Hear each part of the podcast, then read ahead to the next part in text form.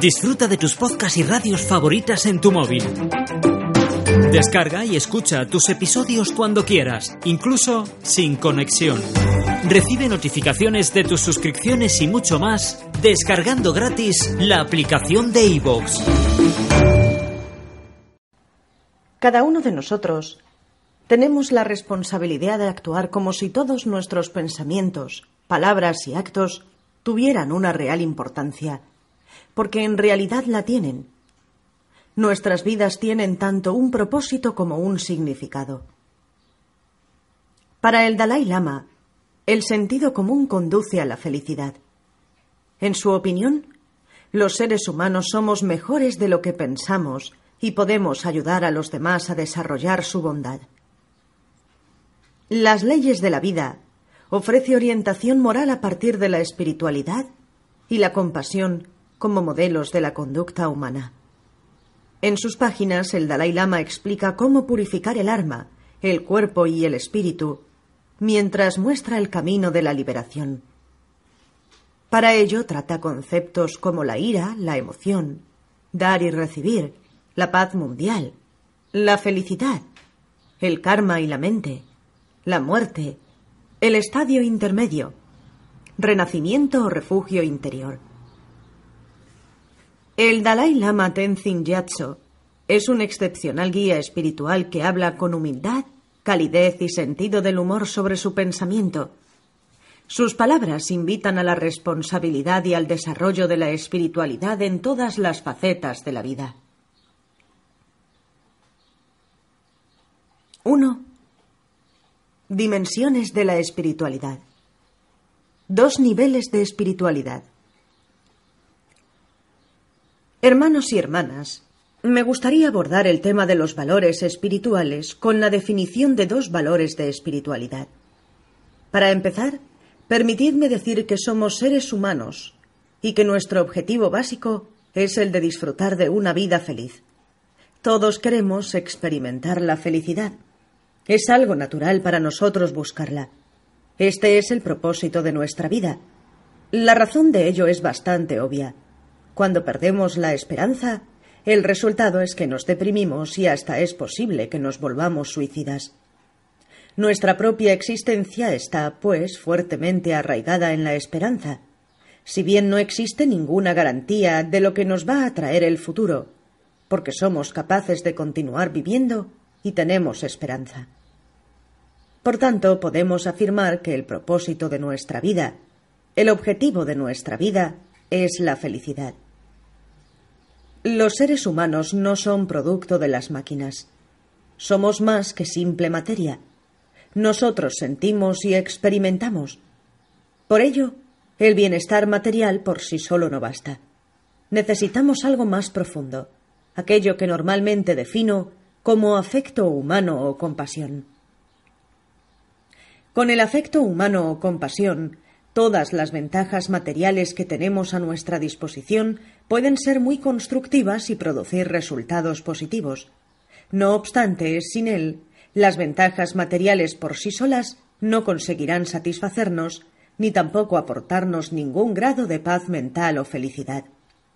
De hecho, las ventajas materiales sin el afecto pueden incluso crear problemas adicionales. En consecuencia, podemos afirmar que el afecto o compasión es la clave para la felicidad humana. El primer nivel de espiritualidad. Las religiones del mundo y su valor para la humanidad. El primer nivel de espiritualidad para los seres humanos de cualquier lugar del mundo es la fe en una de las muchas religiones que existen. En mi opinión, cada una de las principales religiones mundiales cumple una importante función. Pero para que éstas contribuyan eficazmente en beneficio de la humanidad, desde el aspecto religioso, existen dos factores importantes a tener en cuenta.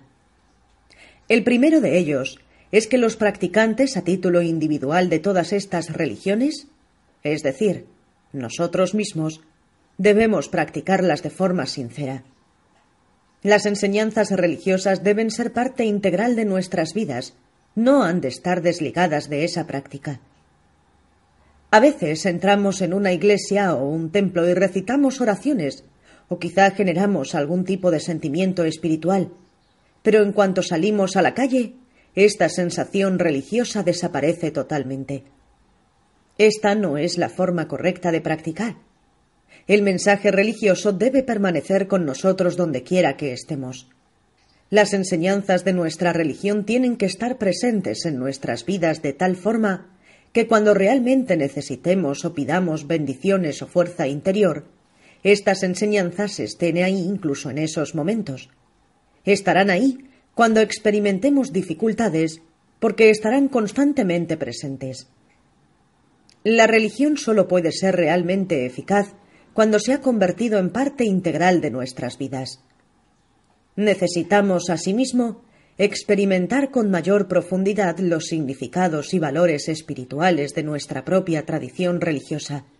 Necesitamos conocer estas enseñanzas no solamente a nivel intelectual, sino también a través de nuestra propia experiencia más profunda. A veces comprendemos diferentes ideas religiosas en un plano demasiado superficial o intelectual. Sin un sentimiento más profundo, la eficacia de la religión queda limitada. Así pues, debemos practicar de forma sincera, y la religión ha de convertirse en parte de nuestras vidas.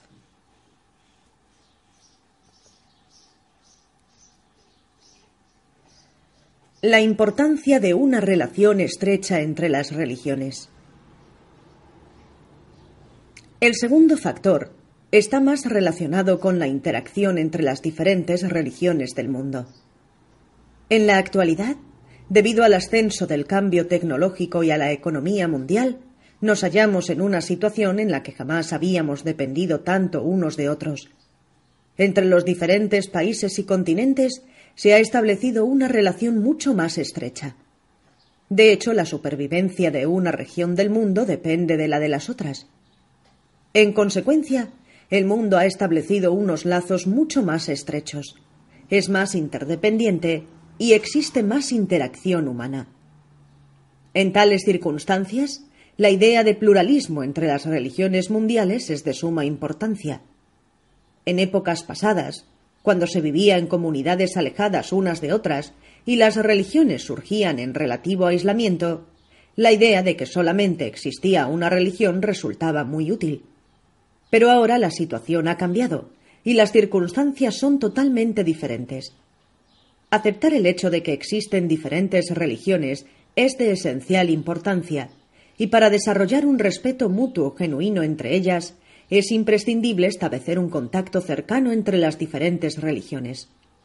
Este es el segundo factor que hará que las religiones mundiales sean efectivas a la hora de ejercer un efecto benéfico para toda la humanidad.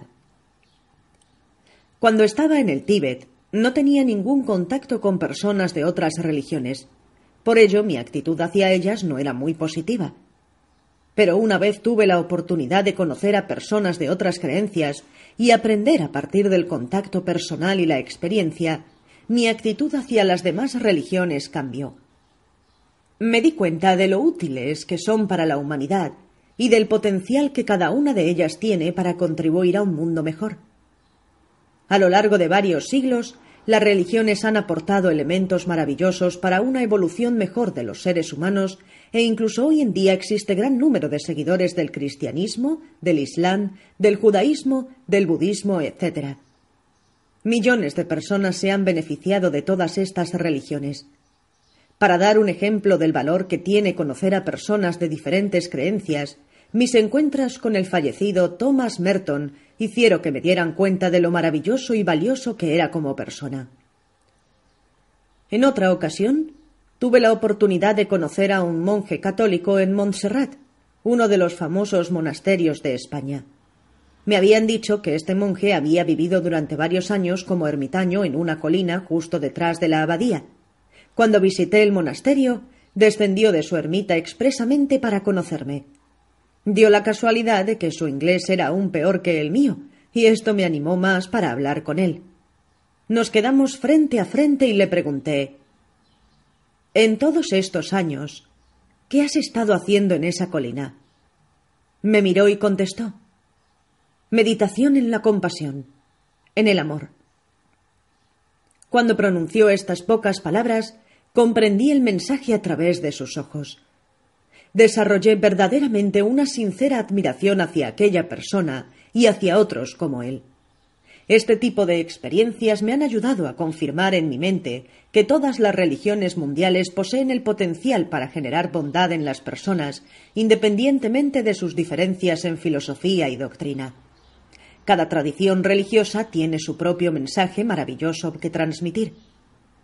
Por ejemplo, desde el punto de vista del budismo, el concepto de un creador es ilógico. Debido a la manera en que el budismo analiza la causalidad, resulta un concepto difícil de comprender para los budistas.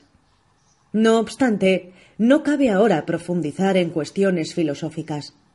El punto importante aquí es que las personas que siguen enseñanzas en las que la creencia básica reside en un creador, este enfoque resulta muy eficaz. Según esas tradiciones, el ser humano es creado por Dios. Además, por lo que recientemente he aprendido de mis amigos cristianos, no aceptan la teoría del renacimiento, por lo cual tampoco aceptan las vidas pasadas o futuras. Aceptan solamente esta vida. Sin embargo, sostienen que esta misma vida está creada por Dios, por el Creador, y esta idea genera en ellos un sentimiento de intimidad con Él. Su enseñanza más importante es que dado que nosotros estamos aquí por voluntad de Dios, nuestro futuro depende del Creador, y debido a que éste está considerado como sagrado y supremo, nosotros debemos amarlo. Lo que se observa de esta enseñanza es que nosotros deberíamos amar a nuestros semejantes, los seres humanos. Este es el mensaje esencial. El razonamiento es que si nosotros amamos a Dios, debemos amar a nuestros semejantes, los seres humanos, porque ellos como nosotros fueron creados por aquel. Su futuro, así como el nuestro, depende del Creador. Así pues, su situación es como la nuestra. En consecuencia, resultaría cuestionable la fe de las personas que dicen amad a Dios, pero que no muestran un amor sincero hacia sus iguales, los humanos. La persona que cree en Dios y en el amor, en el amor hacia Él, debe manifestar la sinceridad de su amor a través del amor dirigido hacia sus semejantes. Este tipo de enfoque es muy pedroso, ¿no os parece? Si examinamos de esta manera cada religión desde diferentes ángulos, no simplemente a partir de nuestra propia postura filosófica, sino teniendo en cuenta diferentes puntos de vista, no cabe duda de que todas las principales religiones tienen el potencial de hacer mejor al ser humano. Esto es evidente. Un contacto estrecho con personas de otras religiones y creencias hace posible desarrollar una actitud mental amplia y respeto mutuo con relación a otras. El acercamiento a diferentes creencias me ayuda a aprender nuevas ideas, nuevas prácticas y nuevos métodos o técnicas que yo puedo incorporar en mi propia práctica. De forma similar, algunos de mis hermanos y hermanas cristianos han adoptado ciertos métodos budistas, como por ejemplo la práctica de la concentración mental en un solo punto, así como técnicas que ayudan a desarrollar la tolerancia, la compasión y el amor resulta de gran beneficio que practicantes de diferentes religiones se reúnan para este tipo de intercambios. Además de desarrollar la armonía entre ellos, también pueden obtenerse otros resultados benéficos. Los políticos y los líderes nacionales hablan con frecuencia de la convivencia y el acercamiento. ¿Por qué no puede ser así también entre las personas religiosas? Creo que ha llegado la hora. En Asís, en 1987, por ejemplo, líderes y representantes de diferentes religiones mundiales se reunieron para orar juntos, aunque no estoy seguro de que la palabra oración sea el término adecuado para describir de forma exacta la práctica de todas estas religiones. En cualquier caso, lo importante es que representantes de distintas religiones se reúnen en un mismo lugar y recen, cada uno de acuerdo con su propia fe. Esto ya está sucediendo y, en mi opinión, algo muy positivo se está generando. No obstante, todavía necesitamos poner más esfuerzo en desarrollar la armonía y la proximidad entre las diferentes religiones del mundo, ya que sin tal esfuerzo continuaremos experimentando los numerosos problemas que divinen a la humanidad. Si la religión fuera el único remedio para disminuir el conflicto humano, y si este mismo remedio se convirtiera en una fuente más de conflicto sería algo desastroso.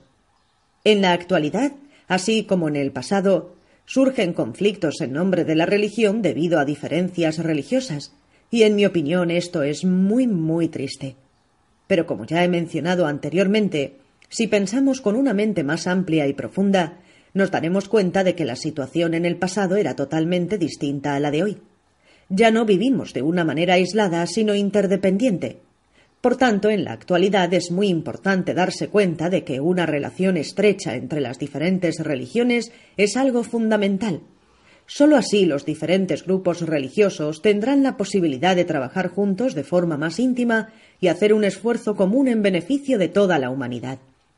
Sinceridad y fe en la práctica religiosa por un lado, y tolerancia religiosa y cooperación por el otro, comprenden el primer nivel del valor de la práctica espiritual para la humanidad. El segundo nivel de espiritualidad, la compasión como religión universal. El segundo nivel de espiritualidad es más importante que el primero, porque sin importar lo maravillosa que pueda ser una religión, las personas que él aceptan siguen siendo un número muy limitado. La mayoría de los cinco o seis mil millones de seres humanos que hay en nuestro planeta probablemente no practican ningún tipo de religión. De acuerdo con la formación que han recibido por parte de su familia, quizás se identifiquen como pertenecientes a uno u otro grupo religioso. Yo soy hindú, soy budista, soy cristiano, pero en profundidad la mayoría de estas personas no son necesariamente practicantes de ninguna fe religiosa. Esto es así y está bien. El hecho de que una persona adopte o no una religión es un derecho individual de cada uno. Todos los grandes maestros de la antigüedad, tales como Buda, Mahavira, Jesucristo y Mahoma, nunca lograron crear una conciencia espiritual en toda la humanidad, en todos los seres humanos. En realidad nadie puede hacer tal cosa. Si estas personas no creyentes se llaman a sí mismas ateas, no importa. De hecho, según algunos eruditos occidentales, los budistas también son ateos, dado que no aceptan el concepto de un creador. Para ello, a veces añado una palabra más al describir a los no creyentes, y es la palabra extremista. Los llamo no creyentes extremistas. Estas personas no son solamente no creyentes, sino que son extremistas en su visión al sostener que la espiritualidad no tiene ningún valor. Sin embargo, debemos recordar que ellas también forman parte de la humanidad, y que, como todos los seres humanos, tienen el deseo de ser felices, de vivir una vida feliz y en paz. Este es el punto importante.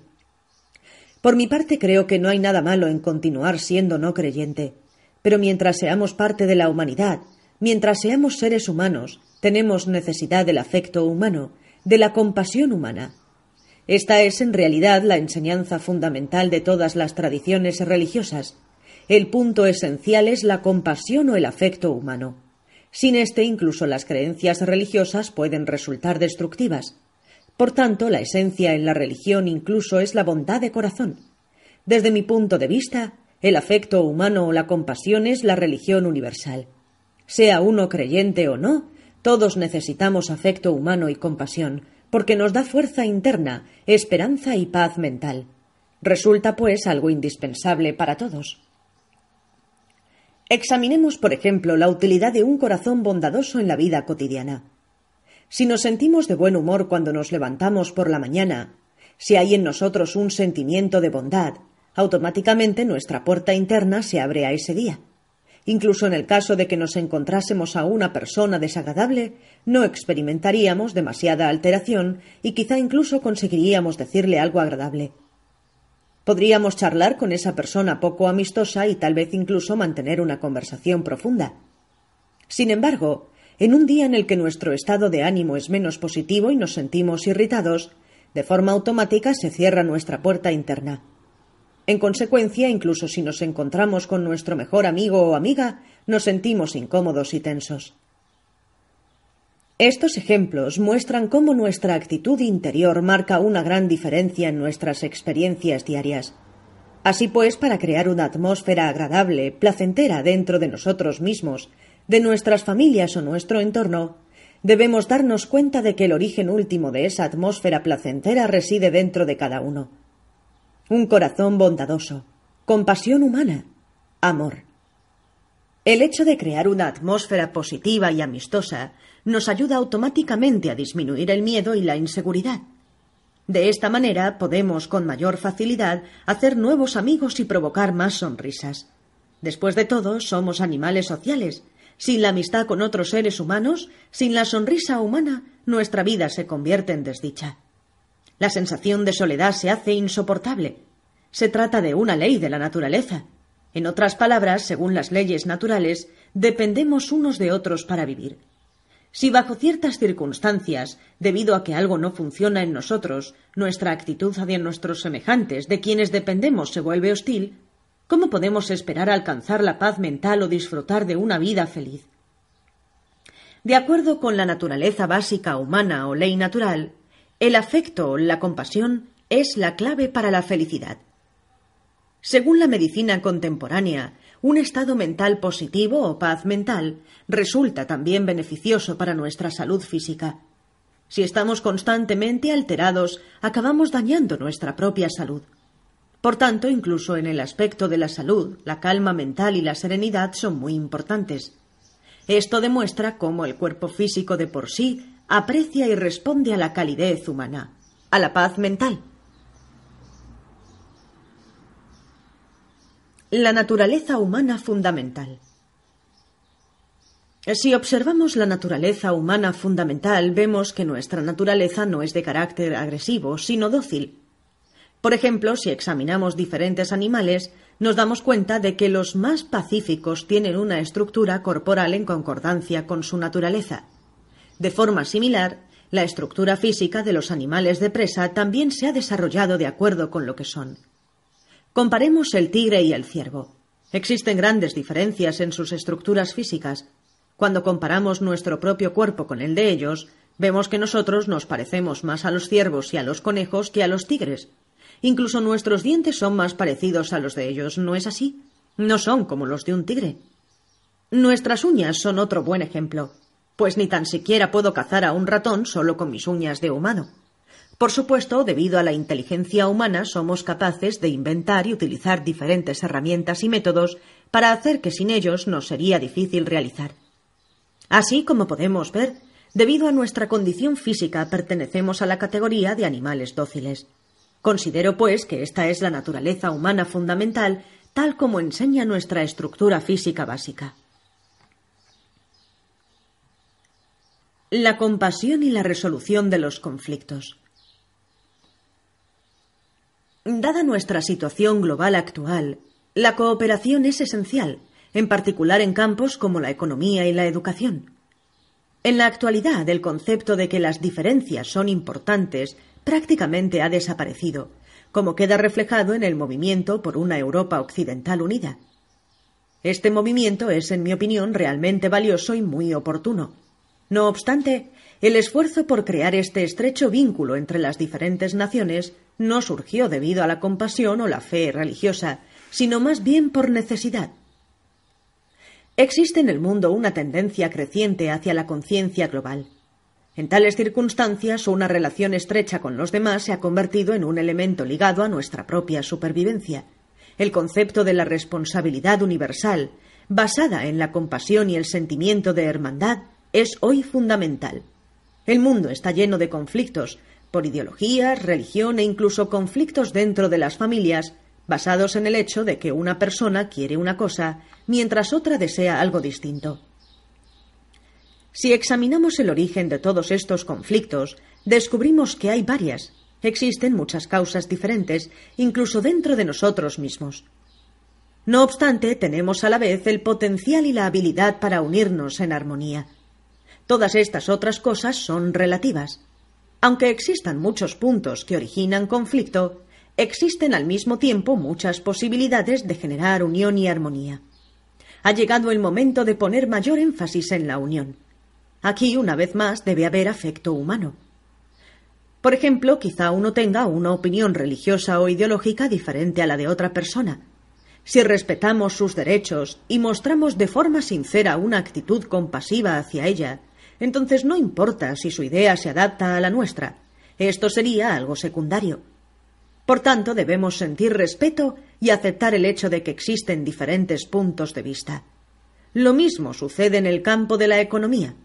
Nuestros competidores también deben obtener algún tipo de beneficio. porque ellos asimismo han de sobrevivir. En mi opinión, cuando tenemos una percepción más amplia basada en la compasión, las cosas empiezan a ser mucho más fáciles. Una vez más, la compasión es el factor clave. Conclusión. El significado de la compasión. He hablado extensamente acerca de la compasión sin explicar su verdadero significado.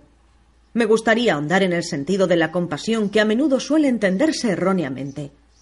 La genuina compasión está basada no en nuestras propias proyecciones y expectativas, sino en los derechos del otro. Independientemente de si la otra persona es un amigo íntimo o un enemigo, el hecho de que desee la paz y la felicidad y quiera superar el sufrimiento ha de servirnos de base para desarrollar un genuino interés por su problema. Esta es la compasión auténtica. Normalmente, cuando nos interesamos por un amigo íntimo, llamamos a esto compasión. Esto no es compasión, es apego. Incluso en el matrimonio, aquellos que perduran a lo largo del tiempo lo hacen no debido al apego, aunque generalmente está presente, sino porque también existe compasión. Los matrimonios que duran solo poco tiempo experimentan falta de compasión.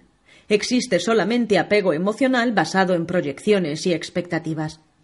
Cuando el único punto de unión entre amigos íntimos es el apego, incluso un pequeño detalle puede hacer cambiar nuestras proyecciones.